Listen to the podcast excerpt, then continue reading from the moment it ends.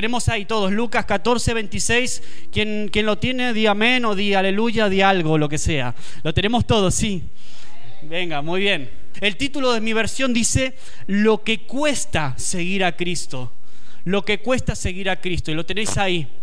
Dice, grandes multitudes iban con él, con Jesús. Grandes multitudes, no poquitos. Y él de repente, Jesús, volviéndose, de repente le dice a toda la multitud, si alguno viene a mí y no aborrece a su madre, a su padre, a su mujer e hijos y hermanos y hermanas y aún también su propia vida, no puede ser mi discípulo. Tremendo lo que dice Jesús aquí. 27. Y el que no lleva su cruz y viene en pos de mí, no puede ser mi discípulo. Así pues, cualquiera de vosotros que no renuncia a todo lo que posee, no puede ser mi discípulo. Duro Jesús, ¿no? Toda la multitud que lo seguía, todos los fans, los seguidores, los que le daban like en Facebook, todos siguiendo a Jesús y de repente él coge, los para quieto, quieto ahí. Si de verdad quieres seguirme, te va a costar caro si estás dispuesto a ser mi discípulo, no solo un fan, no solo un seguidor, no solo un asistente a la iglesia, si estás dispuesto a lo que significa ser un verdadero discípulo, te va a costar. Así que piénsatelo bien y le dice, te va a costar esto, esto, esto y esto. Probablemente te cueste tu relación con tu familia, con tu madre, con tu padre, con tus mejores amigos. Probablemente te cueste tu, tu trabajo, quizás hasta te cueste los, las posesiones las cosas a, las cuales tú te aferras. Así que ahí Jesús empieza a subir el listón. Es como que empieza a filtrar. De toda la multitud empieza a hacer un filtro. ¿Quiénes están dispuestos a ser de verdad mis discípulos? Y aquí entra en el siguiente, la siguiente parte. Dice, el título de mi, de mi versión pone cuando la sal pierde su sabor. Y dice Jesús, está siguiendo lo que estaba él compartiendo. Dice, de repente en el versículo 34 dice, buena es la sal, mas si la sal se, hiciere insípida, ¿con qué se sazonará? ¿Con qué voy a sazonar la comida o lo que sea? Dice, ni para la tierra, ni para el muladar. Un muladar es un vertedero, un basurero. ¿Vale? Ni para el muladar, eh, no, sirve ni para la tierra, no es, no es útil para nada de eso, sino que es, no sirve para nada, es arrojada fuera. Y termina diciendo, el que tiene oídos para oír, que oiga. Entonces, este, esta es la palabra que yo quería compartirte en esta, en esta tarde, porque de verdad me habló a mí, Señor, muy fuerte acerca de esto. Si la sal pierde su sabor, ¿Con qué voy a salar la tierra, la tierra? ¿Con qué voy a salar la vida de las personas? ¿Con qué voy a sazonar a las personas? Ahora, Jesús hace una propuesta acerca de la sal, de cómo se sazonará, cómo se va a alegrar la vida. Pero ahora el tema principal de esto que acabamos de leer no es la sal tampoco. El tema principal es ser o no ser un discípulo. El tema principal es que básicamente la sal es una imagen, es una ilustración para explicar cómo debería ser un, cómo debería actuar un discípulo de verdad, de los que le siguen a él. Vale, o sea, tenía grandes multitudes que le seguían a él, pero él procuraba, Jesús siempre a lo largo de todo su ministerio, procuraba convertir a las multitudes en discípulos. Y a veces era un proceso duro y había muchos que no estaban dispuestos y cuando escuchaban lo que les iba a costar seguir a Jesús, se daban media vuelta y se iban.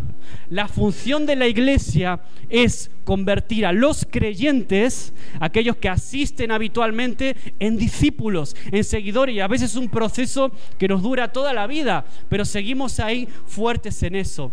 Ahora, es muy duro los requisitos que pone Jesús de repente. Dice, si no aborreces a tu familia, a tu padre, si no estás dispuesto incluso a, rechazar, a cortar tus relaciones más queridas con tus vínculos familiares, dice, no puedes ser mi discípulo. Si no tomas tu cruz, no puedes ser mi discípulo. Si no renuncias a todo lo que posees, si no estás dispuesto a deshacerte de todo aquello que te ata, dice Jesús, no puedes ser mi discípulo. Entonces el tema vemos que no es la sal, la sal es una figura, sino que el tema es ser o no ser discípulo. Entonces dice, buena es la sal. Ahí tenemos al tío este que tira la sal. Alguno de vosotros lo habéis visto por ahí tirando este personaje. Muy simpático. ¿eh? Entonces dice Jesús, buena es la sal. O sea, Jesús no está diciendo que la sal es mala. La sal es buena. El discípulo es bueno por naturaleza. La sal no hace un curso para aprender a salar. La sal sala porque ya es parte de su naturaleza. ¿Vale? Entonces nosotros también como discípulos somos buenos. Ahora, tenemos la posibilidad, o Jesús deja entrever que hay una posibilidad de que nos volvamos insípidos también nosotros como discípulos, que perdamos nuestra capacidad de sazonar, de dar sal, de dar sabor a la vida. Y a eso quiero ir hoy en esta tarde. Ahora, el discípulo, el discípulo básicamente reestructura sus vidas en dos cosas básicas. El discípulo que de verdad tuvo un encuentro con Jesús que te transforma la vida, el discípulo que está en ese proceso va reestructurando, a veces es un proceso que lleva tiempo, a veces es más rápido, depende de la persona, pero básicamente un discípulo reestructura su vida en dos áreas muy básicas que las acaba de nombrar Jesús antes en el pasaje que te leí. Dos cosas muy básicas. La primera es que se produce un cambio en la jerarquía de lealtades. Lo tenés ahí en el punto A. Un cambio en la jerarquía de lealtades. ¿Qué quiere decir eso? Quiere decir que todo aquello a lo que tú le debes tu lealtad, todo aquello que tú valoras, podríamos hablar un cambio en, el orden de valores de tu vida o el orden de prioridades, todo aquello que era una prioridad para ti, cuando tienes un encuentro verdadero con Cristo, esos valores empiezan a tambalear y esos valores empiezan progresivamente, más rápido, más lento, empiezan a pasar a un segundo lugar y empieza a ser Cristo el valor principal de tu vida. La jerarquía de lealtades empieza a cambiar, se empieza a trastocar. Aquello a lo que tú le dabas lealtad pueden ser vínculos familiares, puede ser posesiones, tu coche, en el caso de si eres más joven, quizás tu teléfono, tu smartphone, probablemente sea aquello a lo que tú le rindes tu adoración, aquello con lo que tú pasas más cantidad de horas, sencillamente es aquello a lo que le rindes tu lealtad. Y al final es tu discípulo, lamentablemente. En el caso de un smartphone es muy triste, pero honestamente es así, ¿no? Tiramos horas y horas con un smartphone. O digo, un smartphone puede ser en cualquier otra cosa, cualquier vicio o cualquier pasatiempo que no es malo en sí mismo, pero que se convierte de repente en tu prioridad en la vida. Puede ser tu trabajo, puede ser tu, tu, familia, puede ser cualquier cosa buena, en principio, porque no es algo malo, pero que se pone en el lugar que le corresponde a Jesús. Entonces Jesús viene de repente a cortar con eso y empieza a poner unas prioridades, unas lealtades correctas y adecuadas y empieza a haber un cambio, una reestructuración en tu vida. Yo te animo que puedas pensar en esto ahora, mientras estoy hablando y compartiéndote, que puedas hacerte un autoanálisis como yo me lo hice también, me lo tuve que hacer, y pensar, bueno, ¿cuáles son mis verdaderas prioridades en mi vida? ¿Es mi trabajo? ¿Es mi hijo? ¿Es mi teléfono? ¿Es mi ordenador? ¿Es mi coche? ¿Es mi piso? ¿Cuál es mi verdadera, cuál es la prioridad real en mi vida? ¿A qué le estoy dedicando más tiempo en mi vida? Y la, segunda cosa a la que, se va reestructurando nuestra vida es la renuncia a todo lo que posee. Si quieres ser mi discípulo, tienes que estar dispuesto a renunciar todo aquello que posees o que te posee, diría yo. ¿No? o sea, habla de ser, de tener una actitud desprendida, ser capaz de ser desprendido de las cosas, de las posesiones y demás, ¿no? Y nos, nos invita a Jesús a tener un estilo de vida sacrificial ya no me poseen las cosas, sino que eso está muy bien, pero está en un segundo o tercer lugar, porque mi prioridad es Cristo. Entonces empiezan a haber una serie de cambios en la vida del discípulo, en nuestra vida, empiezan a, trastocarse las lealtades, y es muy curioso, a mí me encanta ver eso, me encanta verlo primero en mi propia vida, en mi propio corazón, cuando cosas que yo valoraba mucho antes, ya no son un valor principal para mí. Aquello que era, que, aquello en lo que invertía tiempo, aquello que me preocupaba, aquello que me afanaba, ahora pasa un segundo, tercer lugar, porque ese lugar lo ocupa Jesús, lo ocupa la misión de Jesús para mi vida aquí en la tierra. Y yo te animo que puedas pensar en esto, puedas reverlo. Y de hecho, Jesús mismo reestructuró sus lealtades, reestructuró también su jerarquía de lealtades, por así decirlo. Y en Marcos capítulo 3, versículo 30 31, no lo vamos a leer por amor al tiempo, pero de repente hay una situación en la que Jesús está con un montón de con los discípulos y con algunos seguidores y de repente viene María, viene su mamá, vienen los hermanos a reclamar a Jesús. Entonces Jesús de repente le dice, eh, dice, mi madre y mis hermanos son aquellos que hacen la voluntad de mi Padre. Ahora uno cuando lee eso puede pensar, puede pensar Jesús que qué, irrespetuoso con sus padres, ¿no? Hacer, hacer eso, decir eso de María, quizás suena hasta como hasta a menosprecio, quizás viéndolo de una óptica así un poco tal pero sin duda lo que Jesús estaba haciendo no era menospreciar a María. De hecho, cuando Jesús es colgado en la cruz, le pide a uno de sus discípulos que se ocúpate de María, ocúpate de mi madre, porque yo me voy y alguien tiene que, que quedar ocupándose de ella. Es decir, Jesús no menospreciaba a su madre y a sus hermanos. Sin embargo, lo que él demuestra que hubo un cambio en la jerarquía de valores de su vida, en la que ahora de repente su prioridad por encima de todas las cosas era hacer la voluntad de Dios, era cumplir la misión para la cual había venido a esta tierra. Entonces, eso mismo es lo que se va produciendo también en nosotros. Se reestructuró también el valor de las posesiones y de las riquezas. También Jesús mismo, en Mateo capítulo 8, versículo 19, dice, hay un, también un, un seguidor más que se acerca a él, le dice, te seguiré donde quieras que vayas, quiero seguirte. Y Jesús le dice, cuidadito, que donde yo voy no tengo donde recostar mi cabeza. Entonces eso me habla de una reestructuración de lo que de verdad tenía importancia para Jesús. Y Jesús avisaba, ¿eh? Jesús avisaba a las personas del costo que tenía seguirle. Y a mí esto, esto me lleva a pensar que o eres parte de la multitud o eres parte de los discípulos que reestructuran sus valores y sus prioridades. Familia y economía, las dos cuestiones fundamentales de cualquier sociedad, familia y economía. Son los dos valores que Jesús primero reestructuró en sus vidas y hoy nos llama también a nosotros a repensar cuáles son nuestros verdaderos valores, nuestras verdaderas prioridades para nosotros. Entonces, eres discípulo con todo el compromiso que eso conlleva. Soy un discípulo realmente delante de Dios. Estoy siguiendo a Cristo. ¿Cuáles son mis prioridades? ¿Cuáles son mis verdaderas y auténticas lealtades en lo profundo de mi corazón? Jesús estaba rodeado de multitudes pero él buscaba hacer discípulos. Estaba rodeado de hinchas, estaba rodeado de fans, estaba rodeado de seguidores y pone estos requisitos empieza a poner Jesús estos requisitos para depurar y para de alguna forma filtrar, ¿vale? Porque hay gente que a veces viene delante de Jesús y, le da simplemente un lugar más y le dice, Señor, te doy un lugar en mi corazón, un lugar más, como si Jesús fuera una especie de amuleto que yo ahora agrego a mi vida para que bendiga a mi familia, para que bendiga a mi matrimonio, para que bendiga a, a lo que sea, a mis proyectos, a las cosas que emprendo.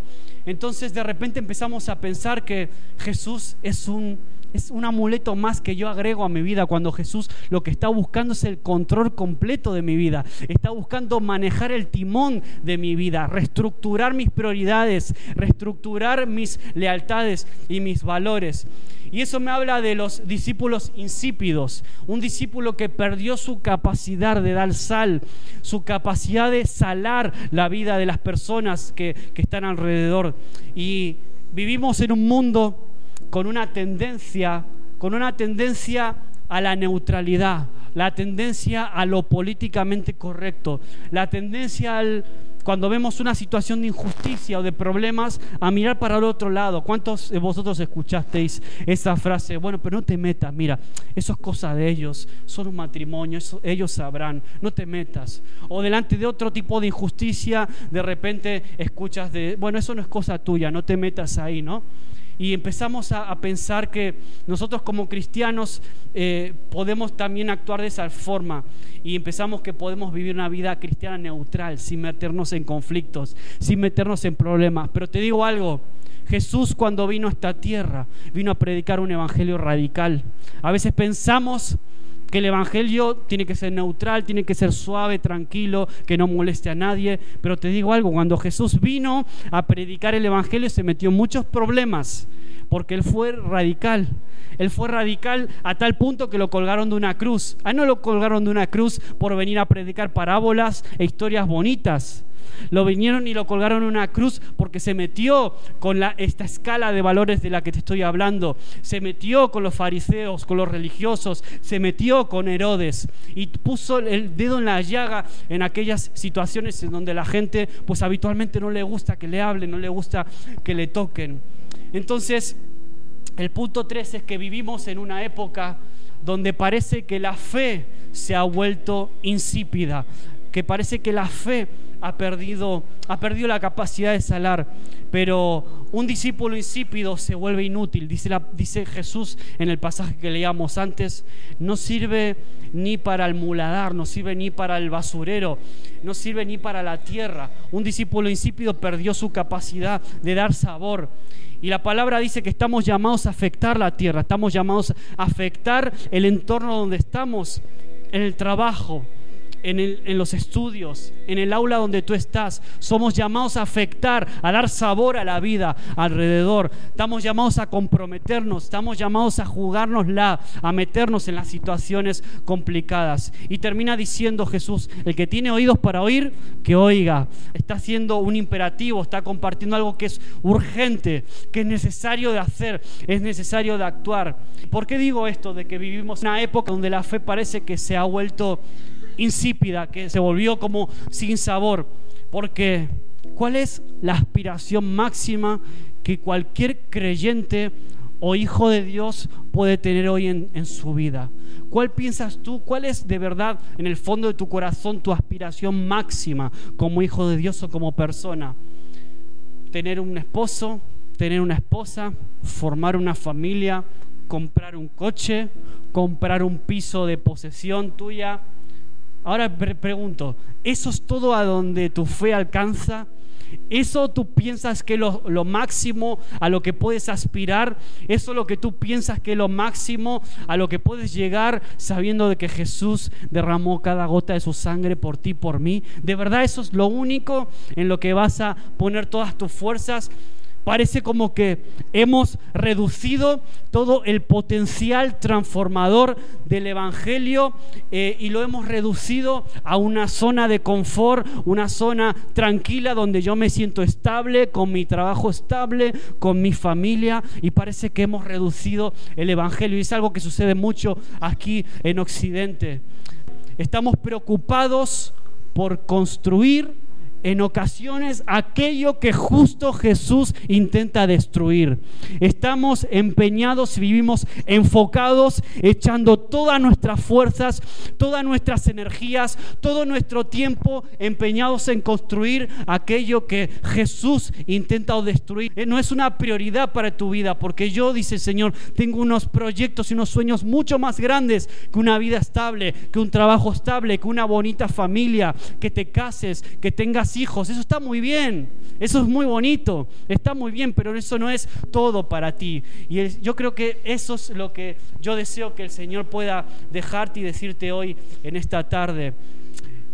Y yo quería compartirte esta historia de Mateo capítulo 8. Vamos a ir al libro de Mateo capítulo 8, versículo 32. Mateo capítulo 8, versículo 32 al 34. Es una historia bien conocida para todos. Hay alguien que tenga Biblia, a Mateo capítulo 8, versículo 32. Vamos a leerlo. Es un pasaje conocido de los dos endemoniados gadarenos. En otras versiones habla de un endemoniado. En esta de Mateo habla de dos endemoniados que se acercan eh, a Jesús.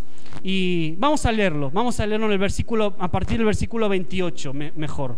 Dice, cuando llegó a la otra orilla Jesús, a la tierra de los Gadarenos, vinieron a su encuentro dos endemoniados que salían de los sepulcros, feroces en gran manera, tanto que nadie podía pasar por aquel camino, y clamaron diciendo, ¿qué tienes con nosotros, Jesús, Hijo de Dios? Has venido acá para atormentarnos antes de tiempo. Y estaba paciendo lejos de ellos un hato de muchos cerdos. Y los demonios le rogaron a Jesús diciendo, si nos echas fuera, permítenos al menos ir a aquel hato de cerdos. Y él les dijo, id.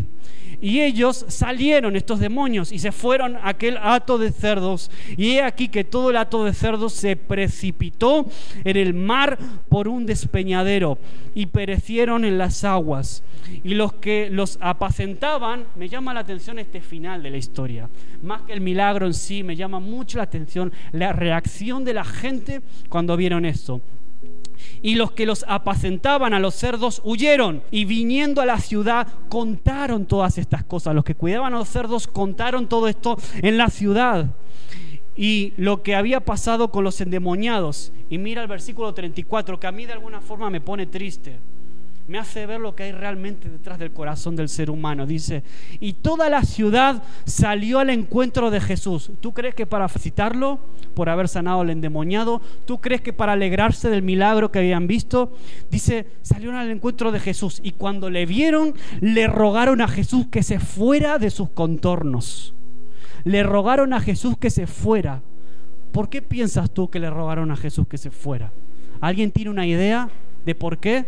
Era evidente el milagro, era evidente que unos endemoniados habían sido liberados, que unos cerdos habían caído, se habían despeñado. Puede ser algo de ahí, pero no es eso exactamente. Ahí va, ahí va Selma, está dando en el clavo. A la gente le importó más la pérdida económica que personas sean sanadas y liberadas. Las personas que cuidaban a los cerdos vieron en el milagro, no vieron el milagro, más bien lo único que vieron es un montón de cerdos, nos quedamos sin jamón, diríamos aquí. Es tremendo, es tremendo. Es tremendo, podemos tener un milagro delante de nuestras narices y perderlo de vista por una visión puramente materialista de la vida.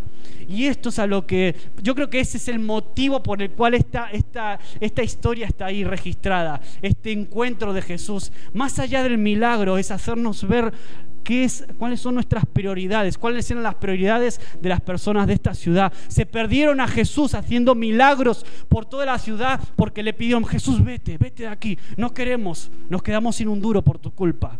Me imagino a, los, a esos vecinos pensando de una manera puramente económica. Qué triste, ¿no? Y eso revela lo que hay detrás muchas veces de nosotros, incluso los que decimos que somos cristianos, que somos seguidores de Jesús. ¿Cuáles son tus prioridades?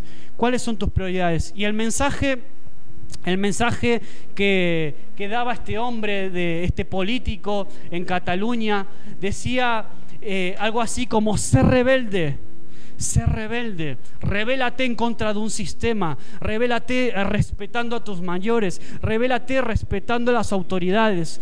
Lo leíamos en la palabra hace un ratito cuando comenzamos, antes de la alabanza también. Y ese es el mensaje que yo te quiero dejar hoy en esta tarde. Ser rebelde, pero no una rebeldía con violencia, como te decía antes y como dijo ese hombre, rebelde no es el que quema contenedores, rebelde no es el que ejerce la violencia, eso lo hace cualquier loco, el que cualquiera que se comporta como un animal. Rebelde es aquel que respeta a las personas, rebelde es el que habla con amor a las personas, rebelde es el que respeta a sus padres a sus abuelos. Rebelde es el que va en contra del sistema, de la manera de pensar del mundo, de una forma puramente materialista. Rebelde es aquel que sigue el consejo de Dios para la vida. Por eso hay una presión social irresistible para que seamos neutros, para que no nos mojemos, para que no nos involucremos en los problemas de los demás. Hay una presión tremenda para eso, incluso nos afecta a nosotros como iglesia. Parece que la gente radical ya no gusta o a veces incluso la palabra radical está mal vista, está vista de una forma negativa y por eso crucificaron a Jesús. No aguantaban su radicalidad. Y, a veces buscamos como cristianos ese espacio seguro, ese espacio cómodo, ese espacio tranquilo de la neutralidad. Pero yo te quiero desafiar a que seas un rebelde que seas un rebelde, que regales un abrazo cuando alguien se ríe de ti, cuando en el trabajo alguien se burla de tu fe o se burla de ti por lo que sea, dale un abrazo, dale una palabra de ánimo. No hay nada más rebelde hoy en día que hacer eso. Amén. Así que yo te animo a que puedas pensar en todo esto. Ahora, de verdad me angustia las palabras finales de Jesús cuando dice, si la sal se vuelve insípida, si pierde su sabor, ¿con qué lo voy a hacer? ¿Con quién voy a salar esta tierra? ¿Con ¿A quiénes voy a usar para dar sabor a este mundo que se desmorona? No hace falta más que ver la tele protestas, huelgas, violencia, no solo aquí en Cataluña, en Chile, en cualquier parte del mundo. El mundo se cae, está lleno de violencia. Y dice Jesús, ¿con qué voy a darle sabor a la vida? ¿Con quiénes voy a dar sabor a la vida? Si la sal se vuelve así, ¿con quién lo voy a hacer? ¿Qué me queda? Si el que tiene que ser mi discípulo se aferra a, esas lealtades incorrectas, se aferra a lo material, a cosas incorrectas, a posesiones, entonces dice Jesús, pues al final, ¿con quién lo hago? ¿Con quién lo hago? Nosotros estamos comprometidos a pelear contra la injusticia de alguna manera. Amén. Somos llamados a también a mojarnos. Y ese es el llamamiento de este domingo.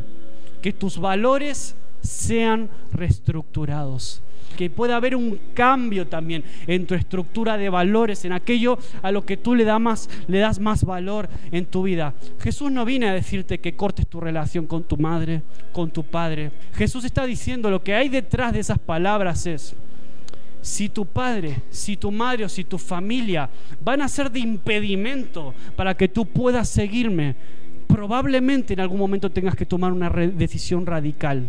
Si tus posesiones se convierten en un impedimento para seguirme a mí, quizás tengas que tomar una decisión radical. Si tu trabajo o aquello a lo que te dedicas se convierte en un impedimento para eso a lo que yo te estoy llamando, pues probablemente tengas que cortar con eso. No está diciendo que rompas tus relaciones con tu mamá, con tu papá y todo eso, ¿no?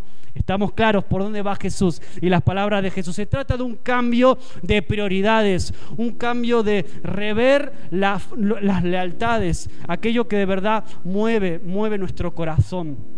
Y me encanta poder pensar en esto y, poder pensar en mí mismo, decir, ¿cuál es mi posición? Yo, por ejemplo, nací en un hogar cristiano, yo no tuve personalmente, pues, eh, situaciones eh, con gente de mi familia que de repente, pues, cuestiona mi fe o me impiden pues congregarme o me impiden leer la Biblia, pero yo conozco de primera, a mí no me pasó, pero conozco de primera mano a personas a las que sí le pasó, sí que han sufrido oposición en su, en su propia familia por decir que son cristianos evangélicos. Si la sal pierde su sabor, ¿con qué lo voy a hacer? ¿Con quién lo voy a hacer? ¿Con qué voy a salar? Yo quiero decirte algo hoy, tú eres sal en las manos de Jesús, amén. Estamos todos de acuerdo en eso, somos sal en las manos de Jesús, sal que da sabor a los que están alrededor, aquellos que viven con vidas insípidas, con vidas sin sabor, pues ahí estamos nosotros, en ese trabajo donde Dios te puso, en ese aula donde Dios te puso, en ese vecindario, en ese edificio donde tú vives, estás ahí para dar sal y estás representando a Cristo. Tú eres, tú eres los pies, eres la mano, eres la boca de Jesús mismo para traer vida y traer esperanza a aquellos que no lo tienen. Ese es el mensaje que yo quiero que te lleves hoy. No es un mensaje de, uy, qué duro seguir, seguir a Cristo, uy, qué duro ser cristiano. Claro que es duro, claro que a veces hay que renunciar a muchas cosas, pero sabes que no hay nada mejor en esta vida que eso. No hay nada mejor, no hay nada. ¿Y sabes por qué lo hago? Porque me enamoro de Jesús, como cantábamos antes. Yo quiero enamorarme más de ti. Y ese amor es lo que me motiva, ese amor es lo que me empuja, ese amor es lo que me lleva y lo que me anima a veces a tener que incluso cortar con ciertas cosas en mi vida que no me hacen bien, que no me llevan por buen camino quizás, que no son malas en sí mismas, pero que me estorban en la misión que Dios me dio aquí en la tierra. ¿Qué misión te dio a ti? ¿Cuál es el llamado de Dios para ti, para tu vida? Piensa en eso, ponte de pie un momento Y vamos a terminar cantando al Señor, pero también pensando en esto, en decisiones. Yo creo que tú hoy puedas tomar en este lugar decisiones también en cuanto a tu vida, decisiones prácticas. Y parece que las palabras de Jesús a veces son palabras que duelen, son palabras contundentes. Las palabras de Jesús, como en este caso, pueden hasta herir porque nos confrontan, porque nos llevan a, rever nuestra vida, porque nos llaman cambios. Y yo, te, yo soy de esos que los cambios en algunos casos no me, no me apetece demasiado. Ahora mi, mi anhelo y mi oración es que como cristianos y como iglesia nunca, nunca caigamos en el terreno de lo neutral. Que nunca caigamos en el terreno de la falta de compromiso. Que nunca caigamos en ese terreno de lo cómodo y que podamos recuperar esa capacidad de ser sal de la tierra, como dice la palabra de Dios. Somos sal para esta tierra, una tierra que necesita una palabra de esperanza, una tierra que necesita una palabra de, reconciliación, una palabra de amor. Eso es lo que necesitamos. Vale, somos la sal del mundo. Eres el plan A de Dios. No hay plan B. Si la sal no sala, ¿con qué voy a salar esta tierra? ¿Con qué le voy a dar sabor a la vida? Eres el plan A de Dios. Compartir las buenas noticias, compartir el Evangelio, compartir una palabra de esperanza, de amor, como decía antes. Nosotros no somos, como decíamos el domingo pasado, nosotros no somos de los que se echan para atrás, somos de los que permanecen, somos de los que miramos para adelante, somos de los que avanzamos, pero también somos de aquellos que, de esos verdaderos rebeldes, somos de aquellos que no miran las injusticias con indiferencia no miramos el sufrimiento de nuestros vecinos, de nuestros hermanos con indiferencia y pasamos de ellos como, como con el buen samaritano. Nosotros no somos de esos. Es tiempo de poder salir de la multitud y pasar de una multitud a discípulo. Y ese es el, el, desafío que yo quiero dejarte en esta tarde. Si nunca has tomado la decisión de seguir a Jesús, te voy a decir algo, ya lo dijo Jesús, seguir a Jesús cuesta es difícil, es duro. Hay que cortar con cosas a veces, con cosas que no nos gustarían cortar. Pero te digo que no hay nada mejor en esta vida. Y si nunca has tomado una decisión de seguir a Cristo, de convertirte en un verdadero discípulo, no lo dejes para mañana. Hoy es la oportunidad. Hoy es la oportunidad de pasar, de pasar de ser un fan, un seguidor, a ser un verdadero discípulo, esforzado y comprometido. Y ese es el llamado que quiero dejarte hoy en esta tarde. Que puedas decir, Señor Jesús, yo te entrego mi vida, te entrego mi corazón.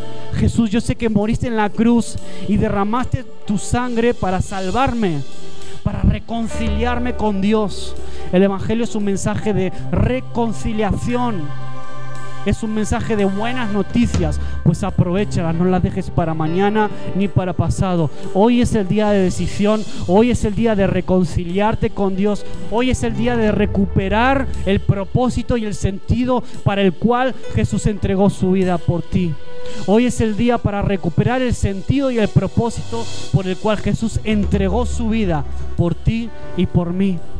Y si todavía no tomaste esta decisión, yo te animo a que la puedas tomar, que te puedas acercar a mí o a Roberto, a cualquiera de, nosotros hoy o a la persona con la que viniste, que puedas acercarte y queremos orar por ti y vamos a orar juntos y vas a tomar esa decisión. Es importante la parte declarada con la boca, es muy importante la declaración de fe.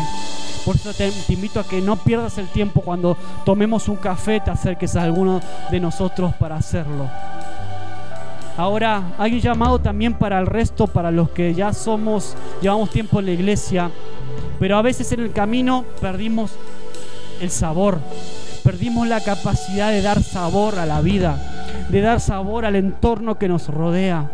Por eso yo quiero que hoy sea un tiempo en el que puedas rever tus valores pero en primer lugar enamorarte de Jesús de una nueva manera, que puedas recuperar tu amor en Jesús, porque eso va a ser lo único que te va a motivar y te va a empujar a cambiar tus lealtades, a cambiar tus valores. Amén, que tú puedas decir hoy en esta tarde, yo quiero enamorarme más de ti. Sí, Señor. Cierra tus ojos un momento. Tu palabra en ocasiones es difícil, en ocasiones es dura, en ocasiones nos confronta, en ocasiones nos lastima incluso porque exige cambios en nosotros, Dios. Y no somos muy proclives a los cambios, Señor, pero yo sé que te necesito, Dios.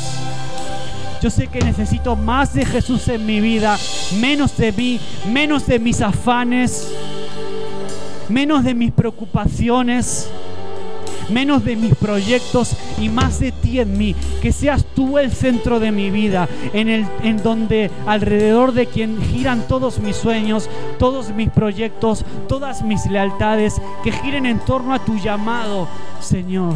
Al llamado que tú has puesto en mi vida, Señor. Aquí en esta tierra de Orense. El llamado a ser sal, el llamado a ser luz, Dios.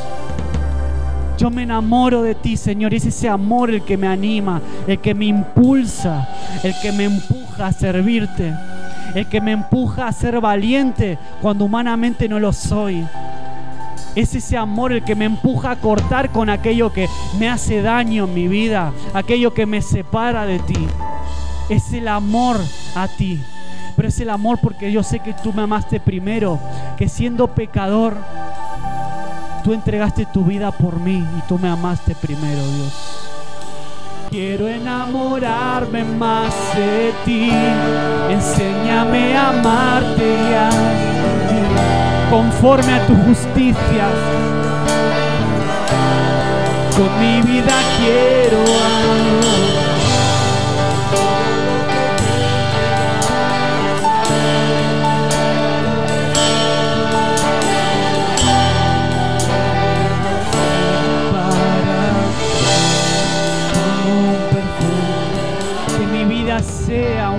perfume para ti, Dios. En esta tarde yo derramo mi vida delante de ti. Cuando pienso...